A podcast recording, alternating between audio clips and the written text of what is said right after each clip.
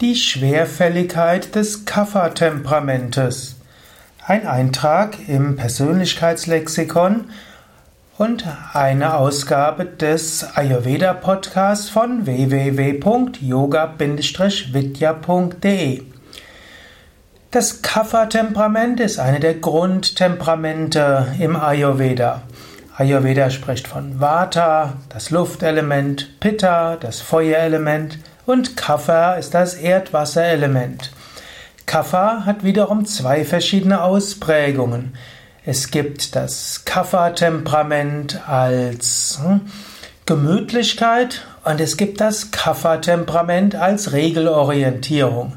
Man könnte sagen, Kapha-Temperament hat eine gewisse Extravertiertheit, dann ist es vielleicht ein bisschen Gemütlichkeit, eine gewisse Geselligkeit mit Menschen, die man kennt. Und es gibt das Kapha-Temperament als introvertiert und das ist dann oft eine starke Regelorientierung. Man würde auch sagen, hohe Gewissenhaftigkeit bei Beständigkeit, das ist das Kapha-Temperament. Beide, sowohl die Gemütlichkeit als auch die Regelorientiertheit, die Gewissenhaftigkeit, sind beide Merkmale des Kapha-Temperamentes und sind beide Schwerfälligkeit. Also, wenn du jemanden kennst, der Kapha-Temperament hat, vielleicht liebst du ihn, weil er so ruhig und gemütlich ist, eine diese freundliche Gemütlichkeit ausstrahlt, oder vielleicht liebst du ihn, weil er sehr korrekt arbeitet, weil er immer 100% zu dem steht, was er sagt, dann musst du wissen, parallel hat er auch eine gewisse Schwerfälligkeit.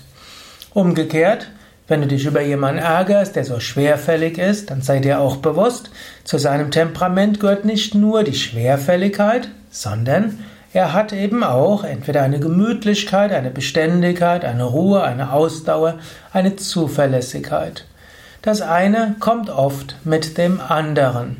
Und so kannst du dich ärgern über die Schwerfälligkeit eines anderen oder du kannst überlegen, welche Fähigkeiten hat er oder sie.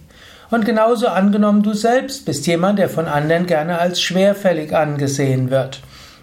Dann ist auch mal wichtig, dass du erkennst, ja, im Verhältnis zu anderen bin ich schwerfällig.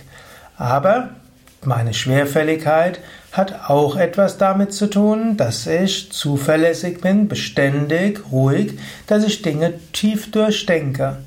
So könntest dir also auch, wenn dir die Schwerfälligkeit vorgeworfen wird, kannst dir auch eine Strategie einfallen lassen. Kannst sagen, ja, ich mag etwas schwerfällig sein, dafür bin ich aber auch zuverlässig.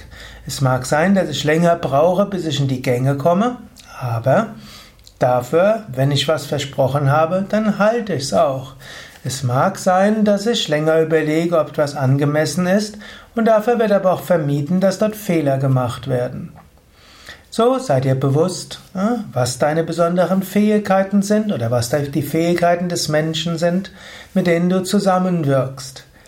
Natürlich sei dir auch bewusst, eine zu große Schwerfälligkeit nervt die anderen. Ich sage auch gerne, sei dir auch bewusst, wo dein Temperament vielleicht eine Zumutung für andere ist. Und lerne auch manchmal die Grenzen deines Temperamentes zu überschreiten. Auch als Kaffertyp kannst du ruhig auch mal schneller sein. Auch als Kaffertyp kannst du dich ruhig auch mal etwas mehr bewegen. Auch als Kaffertyp kannst du mal über deine Grenzen hinausgehen und du kannst auch mal schneller sein. Also Kaffertemperament hat eine Neigung zur Schwerfälligkeit, aber das hat auch seine Vorteile. Und manchmal überlege, was sind deine Stärken und nutze deine Stärken. Oder was sind die Stärken deines Kollegen, der Kaffertemperament hat. Und manchmal, wenn du selbst Kaffertemperament bist, dann geh auch mal aus dir heraus und sei auch mal flotter.